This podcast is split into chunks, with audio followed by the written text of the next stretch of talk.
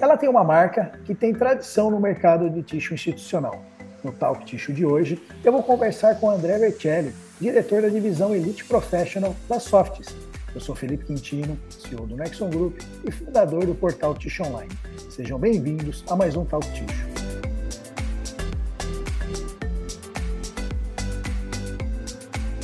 André, muito obrigado por aceitar fazer esse bate-papo comigo. É um grande prazer falar com você.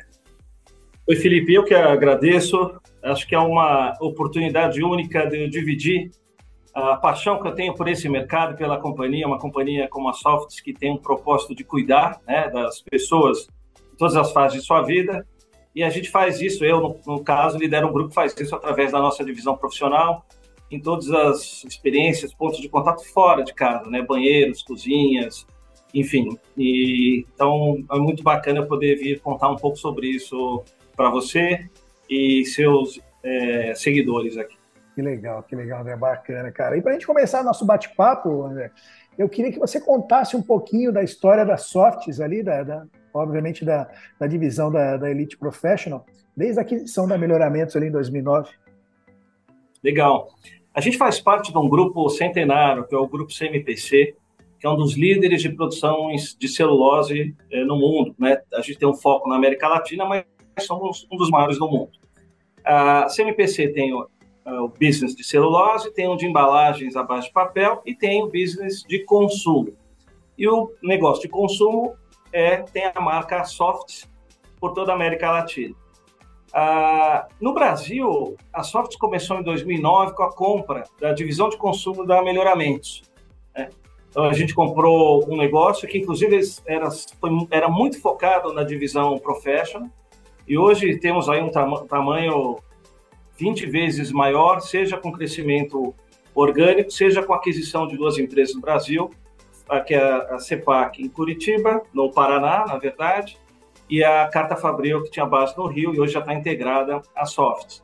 Então, é, a Softs começou lá e hoje ela tem uma divisão de consumo, né, que, cujos produtos principais, nas quais temos liderança em tixo, são papel higiênico, a marca, por exemplo, são várias marcas, mas a marca principal hoje é Cotton. É, guardanapos e toalhas de papel, tem a marca líder também, que é Kitchen. E a gente está crescendo também bastante no mercado de personal care. Já somos o terceiro em fralda no Brasil, é, com a marca BabySec. E também crescendo uma linha de cuidados femininos com leite soft. Então, nós temos essa linha de consumo com uma liderança importante.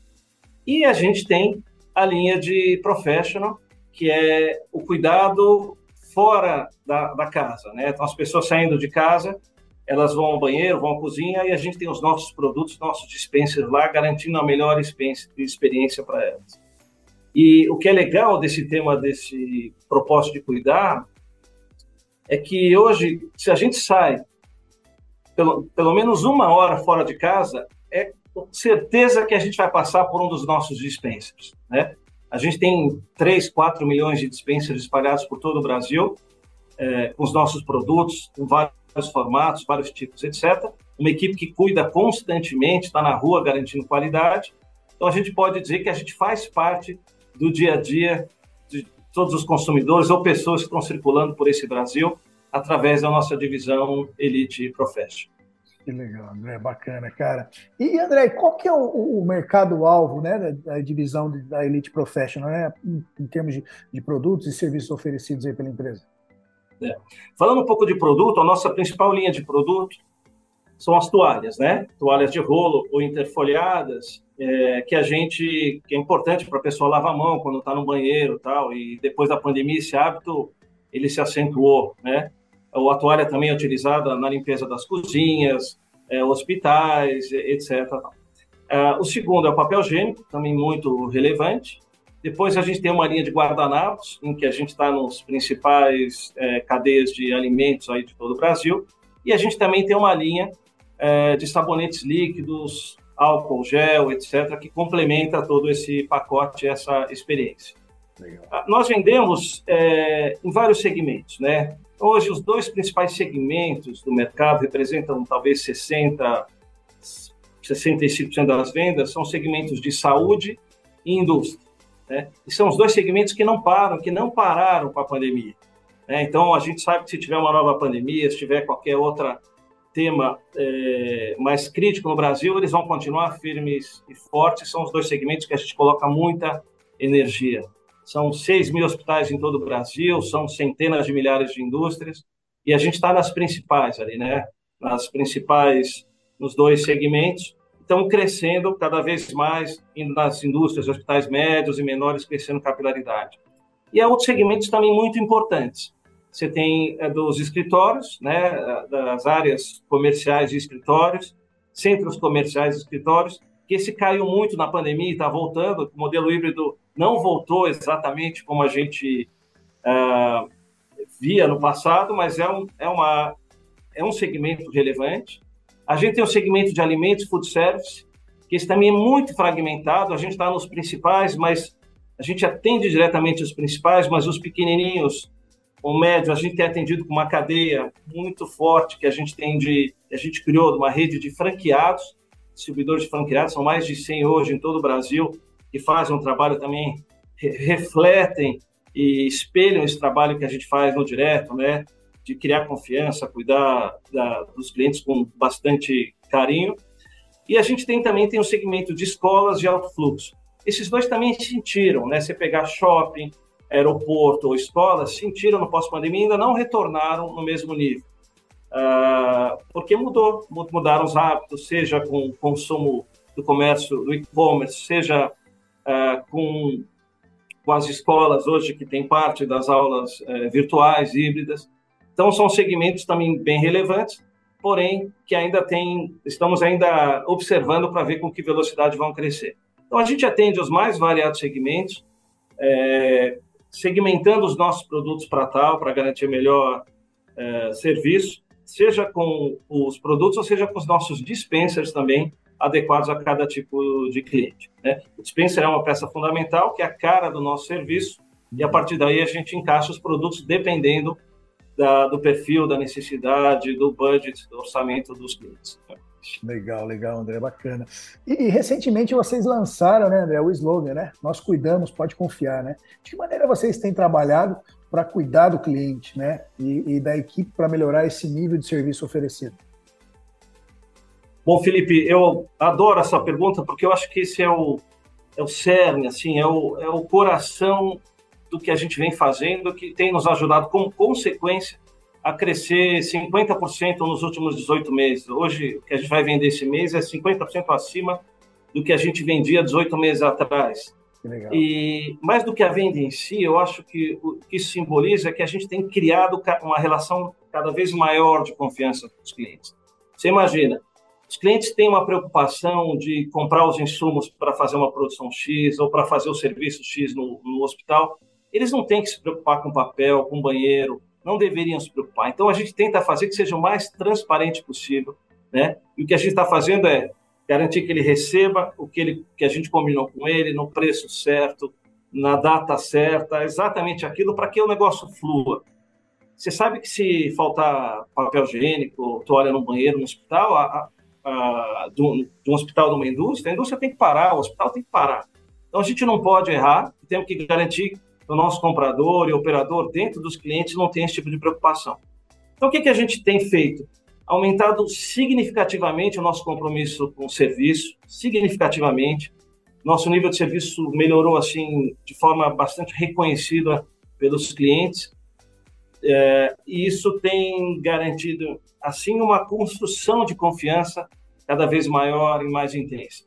E essa construção de confiança, ela começa entre nosso time, né? de garantir que tem essa indignação, compromisso com o serviço, compromisso com o cuidado, e aí isso se reflete no cliente, fala, poxa, eu, eu vou ficar tranquilo que você é o parceiro ideal, né? E obviamente também reflete na relação com os fornecedores, com os acionistas, etc. Então, é algo que pegou muito forte, né? Esse, isso reflete o nosso propósito, que é cuidar, e que no caso de professional é cuidar gerando confiança, e isso então tem se refletido nos resultados uma coisa interessante é que, a partir do momento que a gente é, tem um nível de serviço cada vez melhor, a gente libera nossas equipes de vendas para estarem próximos dos clientes levando novidades, levando temas que agreguem valor, né? levando informação, que não é só para vender, é para lá trocar ideia, contar. A gente distribui muito conteúdo para os nossos clientes através dos vendedores. E hoje eles colocam mais de 90% do tempo deles em temas que agregam valor, não resolvendo problemas, né? Porque a gente conseguiu reestruturando a organização e mudando a nossa, aprimorando a nossa cultura, né? A gente conseguiu fazer uma mudança significativa.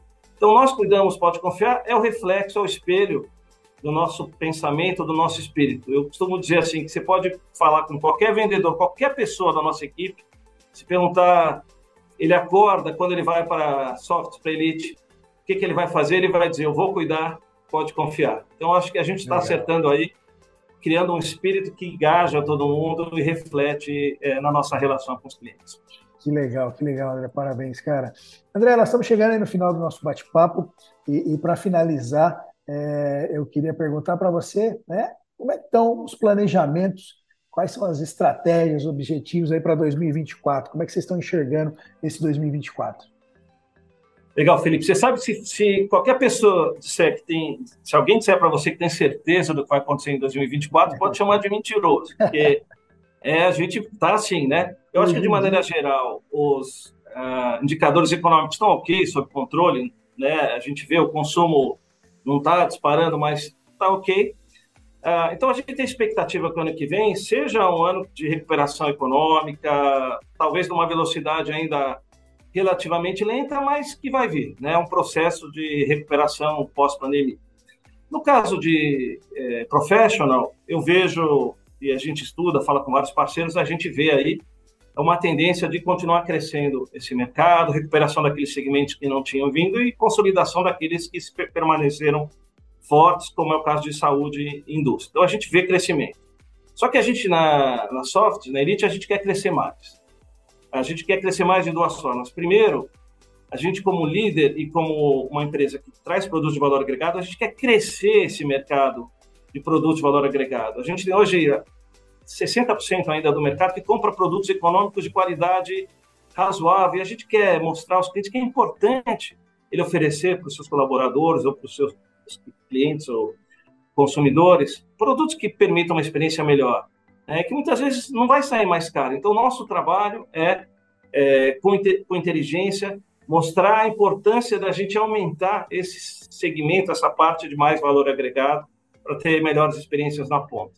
E segundo, continuar crescendo a nossa participação. A gente está bastante agressivo em, em, planos de crescimento, trazemos centenas de novos clientes é, todo mês, nós criamos uma célula de prospecção de novos clientes que está a todo vapor, inovação do, de mercado de tecnologia, a gente quer que ela seja um dos potenciais, dos grandes geradores de, de captura esse potencial de crescimento, né?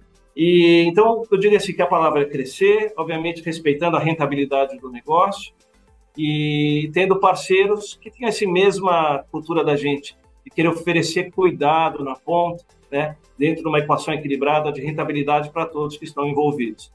Então, assim, 2024 é um ano para potencializar o crescimento, um trabalho que a gente vem fazendo nos últimos anos, e, e cuidar. É, fazer isso através de cuidar, gerar confiança, sendo um fornecedor, um parceiro que entrega valor com quem, com os quais os clientes tenham prazer de vir conversar, bater papo e de fazer um trabalho conjunto de desenvolvimento do mercado. Né? Então, assim, eu sou um cara otimista e eu também estou muito confiante de que a nossa jornada vai funcionar porque a gente tá, tem trabalhado muito em cima de pessoas, de cuidar do nosso time, engajá-los e eu acho que isso tem sido também, através da nossa proposta aqui, o nosso grande alavanca de transformação. Legal, André, bacana. Nós cuidamos aí, pode confiar, que bacana, que legal, André. André, obrigado pelo seu tempo, obrigado pelo nosso bate-papo. Um prazer grande fazer esse bate-papo contigo. Muito sucesso para vocês ainda. E que bacana, que tenham um ótimo 2024 aí de, de grandes crescimentos. Felipe, eu que agradeço e estou à sua disposição. Nós vamos fazer, trazer muita inovação nesse mercado nos próximos seis, doze meses, então tenho certeza que uma hora dessa vamos estar juntos para te contar mais novidades é, de cuidados e de confiança. Aí. Mas muito obrigado pela oportunidade. Eu te agradeço. Um grande abraço, André. Tchau, tchau. Um abraço. Tchau, tchau.